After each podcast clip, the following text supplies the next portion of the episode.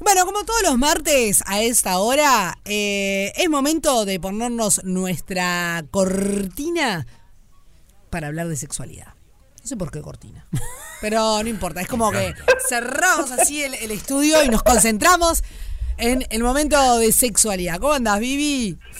Bien, vos. Muy bien, por Ah, suerte. Me pusiste la cortina, me pusiste la cortina, está bien. Es como para lograr como una intimidad entre todos nosotros Perfecto. y sentarnos a hablar de las cosas que importan. Ahí va. Ahí está. Como por ejemplo la crisis de los siete años. Claro. Que estábamos discutiendo con Juan. Esa es una discusión que estamos teniendo, Vivi. A ver, contame la crisis de la pareja a los siete años. Claro. Sofía me habla de los siete años y yo le digo que crisis hay todo el tiempo, la verdad que hoy en día hay que esperar a los ¿por siete. qué serían los siete años? No, bueno, porque hay un hay un Como un mojón. como un- una cuestión ahí que dicen que las parejas a los siete años tienen una crisis importante. Más allá de las Mira. crisis eh, Co- del- cotidianas, ¿no? Habituales. que capaz que no son crisis. Yo le digo capaz que- que, somos muy dramáticos y en realidad ser. nada, es convivencia, es bueno, está, vivir con el otro. Pero con- hay una cuestión que dice que a los dos y a los mismo. siete años las parejas Sí. en general Ah, ¿los dos también? A los dos y a los Y a siete. los siete. ¿No ves que O todo el tiempo, todo el tiempo? Tenés que, hoy, voy a tener crisis hoy, mañana pasado. ¿No? Al final. Conmigo mismo, con el otro. Viste que en realidad la- lo que son crisis de pareja como tal, Sí. este, no es una cuestión de, de temporalidad de las parejas. Hay parejas que empiezan en crisis, que a veces llegan a la consulta y uno dice, bueno, ¿por qué esa necesidad o qué hay de trasfondo en tratar de, de luchar o de perseguir un bien en común cuando la crisis se mantiene, porque las personalidades son críticas en realidad, Claro, ¿no? como que. como que están siempre arrancando y ya empezamos en crisis. Bueno, opa, ¿qué pasa acá? Eh, ¿Es realmente que somos el uno para el otro como para formar un buen equipo? Porque capaz que nos afianzamos a un ideal, a un proyecto que la realidad te está demostrando a veces Claro. a cachetazos de que esto no funciona y sin embargo las personas se, se tienden como a enferme- no sé cómo se dice, ¿cómo se dice? Como que se colerizan con el tema de poder Sí, sí, este, obvio, se entiende. mantenerse. Y bueno, está, esto de las siete, los siete o los dos, puede verse que crisis de pareja se dan en cierto momento cuando a veces uno llega como a un momento de la pareja en donde los proyectos se ven que no se van a cumplir o, o que se empiezan a tomar rumbos diferentes. Eso a veces sucede eh, en las parejas que inician desde muy chiquitos, esas parejas que inician en la adolescencia, que una cosa es ser el ser adolescente y después a medida que uno va madurando, cada cual con sus intereses, con sus proyectos individuales o en común, llegan a una edad adulta joven que, que bueno, que ya no es más compatible esa pareja. Claro. Entonces Mirá, ahí es es- donde se suelen dar. Estoy viendo eh, varios artículos eh, que hablan de esto, que dicen que lo que lo que muchas veces sucede eh, y que es la supuestamente llamada la crisis de los siete años, es que uno o ambos miembros eh, en la pareja empiezan como un periodo de revisión de Claro, la ahí vida. va. Si existe esta crisis Claro. es porque la pareja experimenta que ya ha alcanzado el nivel más alto en la conexión, experimentando en la actualidad una evidente caída o estancamiento. Más, Bueno, tiene pero ¿por qué se daría a los siete? Porque se puede dar a los cinco, a los tres, a los doce, ¿no? Y bueno, imagino Pues- que debe ser en, en, en la, en una generalidad. Y Sí. a veces en la Pues, generalidad. Tendríamos la- que estudiarlo. sí, habrá que estudiarlo. Bueno Bueno, igual este no era el bueno. tema del día, eh, perdón. hacer- No, bueno, pero viste que nos colgamos con cualquier cosa. así. Claro. Un tema de- que teníamos hoy era justamente, bueno, eh, todo lo que es cibersexo, no sé si está bien el término, sexting, que también es un término que se está utilizando mucho, que es como eh, sex, pero a través de los textos, o, o- enviar imágenes, videos, ¿no? Todo lo que es, de alguna manera, lo virtual unido a el mundo del sexo, ¿no? Que hoy ya es parte, pero ¿qué pasa con eso? ¿Cuáles son los límites? Bueno, queríamos como abrir esa puerta. El, tema ahí de lo que es el cibersexo se viene haciendo sin ser ciber, se viene haciendo desde muchísimos años.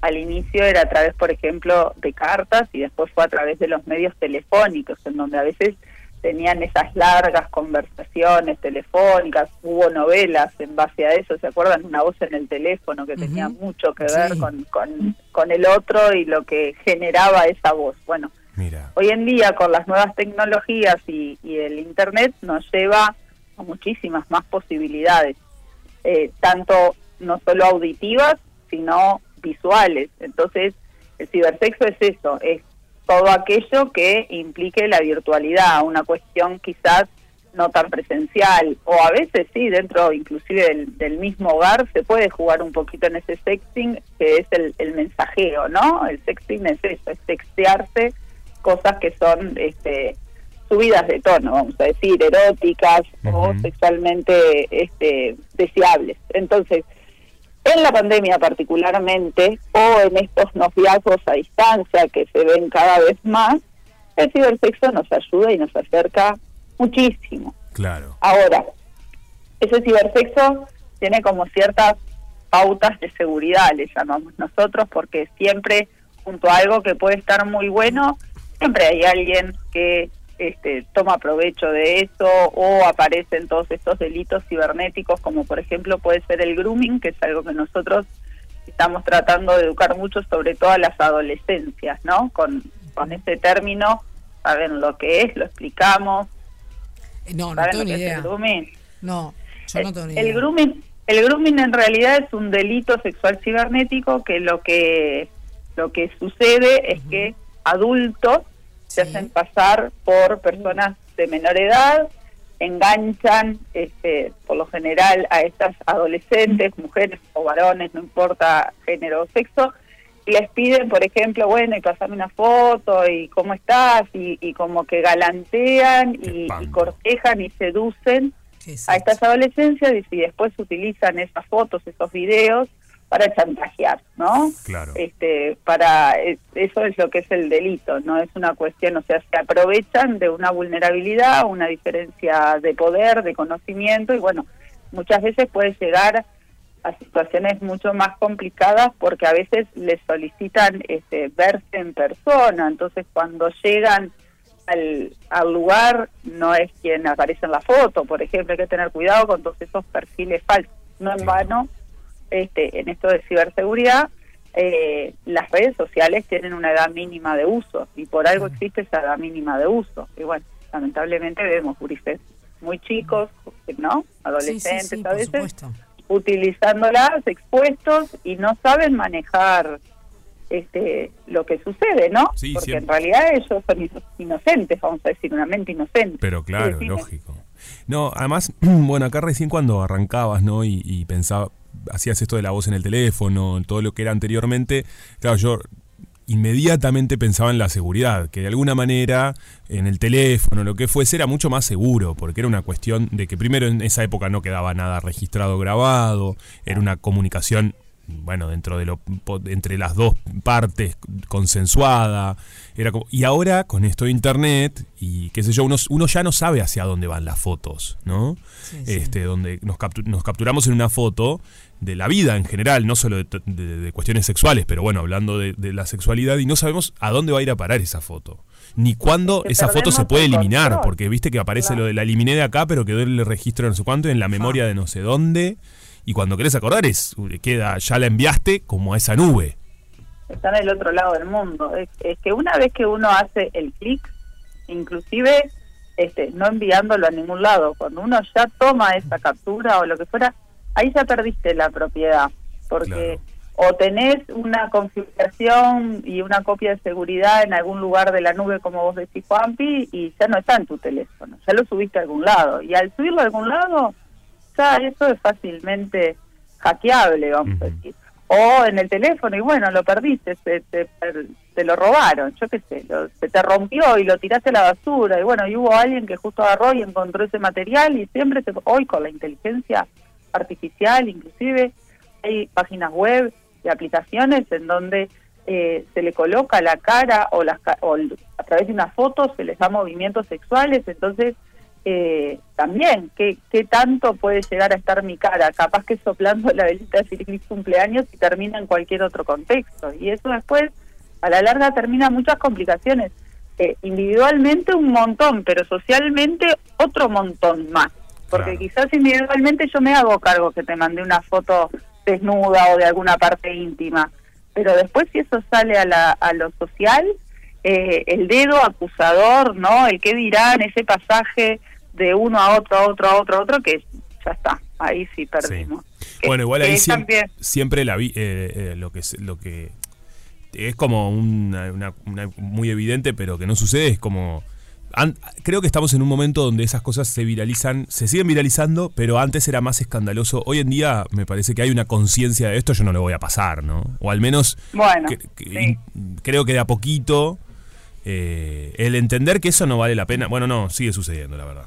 Sigue sucediendo. Sigue sucediendo, pero lo que estamos tratando, poniéndolo sobre la mesa, en realidad, es que la persona tome conciencia de, de las posibles consecuencias de esos actos porque de vuelta uno lo hace, y sobre todo en lo que es la adolescencia, uno lo hace en una situación de, de autovalía, ¿no? De esto de decir, bueno, me saco la foto, las veo las chiquilinas muchas veces con la foto en el baño o en el ascensor, en unas posturas súper erotizadas, que en realidad es una foto en el baño y, está clean y, y que puede llegar a pasar más de eso, pero bueno, en realidad es decirles o, tratar de enseñar en casa, sentarnos y conversar, de que muchas veces eso se va de control, nosotros este, no sabemos para qué se utiliza, o a veces si queremos jugar, porque también lo bueno, ¿no? En esto que hablábamos al principio, el cibersexo tiene muchas cualidades y nos acercó muchísimo y erotizó a una cantidad de personas que quizás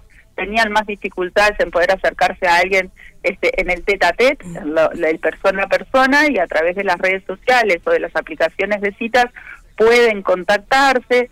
El tema es que hay estas pautas de seguridad. Bueno, tratemos de que si vas a mandar una foto de una parte íntima que no se te vea la cara, o si tenés algún tatuaje o marca de nacimiento, cicatriz, lunar, algo que pueda identificarse fácilmente que sos tú, bueno, que eso se trate de evitar.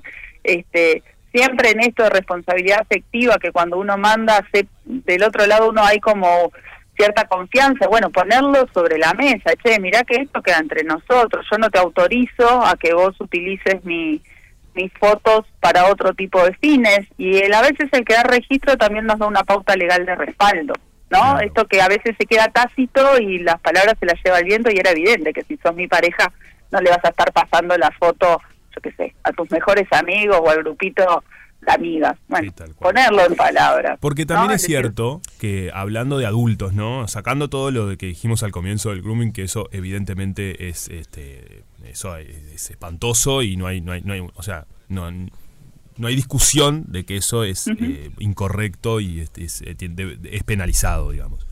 Pero después, hablando de adultos que quieren y tienen ganas y que quizás hasta te seduce sacarte fotos, porque también puede ser una seducción a uno mismo, el verse, el verte en la foto después, digo, eso no debería ser cuestionable. No, al contrario, es la autovalía, lo que te digo, te, te ayuda a empoderarte como persona. Una de las cosas nosotros en terapia trabajamos con la autopercepción corporal, es eso, es mirate al espejo, observate, decite cosas lindas, o sacate una foto y, y endulzate, ¿no? Trata de, como si fuera una amiga, bueno, y hablo en femenino porque a veces quienes más vienen a la consulta con una percepción corporal distorsionada son mujeres. Si bien se están viendo cada vez más varones, por lo general este, lo que son los estereotipos hegemónicos son las mujeres las que se sienten lo más gorditas o menos menos cola, menos teta, menos, ¿no? Bueno, entonces eso lo trabajamos. Sacate una foto, ponete linda, maquillate, usa una corsete, una, una cuestión de corsetería, vamos a decir, ¿no? De lencería linda que a vos te guste y mirate qué tal estás. Pero para vos, después de que la utilices, quizás eliminala no, no la, no la dejes ahí. Eliminala, ya está, la viste, te sentís cómoda, se potencia, chao, la sacamos del mercado. Sin duda. Bien, bueno, creo que igual eh, eh, lo más importante de todo es, cuidarnos, ¿no? Eh, cuidarse uno en estas cosas, sin juzgar y sin, sin dar consejos ni nada, pero sí el, el, siempre tengo esa cuestión, ¿no? Si, si uno no se cuida. sí, total. Ta, no, foto con, nadie, con, rollo, como antes. la foto con el que, que, no queda subida a ningún lado. Bueno, pero hay que revelarla. Ay, bueno. Eso, ojo, porque ¿viste? Claro. Pero no vieron que existen esas de la- y no sabía instantánea. ¿Qué pasaba ahí? Ah, bueno. La instantánea. La instantánea puede ser. La pero- Polaroid. La polar y después te queda ahí, está, guardala en un lugar que sabes que no va a pasar. Y se va borrando. con Igual creo que no, no hagas con cara, como decías, eh, ya es un buen consejo Sí, también. es un buen consejo. Sí. Vivi, fue un placer. Por favor, cuídense. Si se sacan fotos, tengan cuidado. Nada más que eso. Dale. No, volvemos a Y, usen- y usen- y buena luz, gente, porque la luz es todo en la foto. El que sabe de buenas selfies. El que sí, sabe, sabe. razón. Chicos, por La favor, luz. se van a La andar sacando. Es la iluminación, es todo.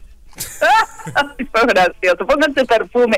Yo tenía una abuela que cada vez que nos sacábamos fotos te decía, ¿te pusiste perfume? Abuela, es una foto ahí, pero igual, te deja más linda si tenés perfume. Claro. Una cra, una cra esa abuela. Beso, Vivi. Bueno, cuídense, besote. Chao, chao. Rompe paga. Rompe paga. Alternativa para las grandes minorías.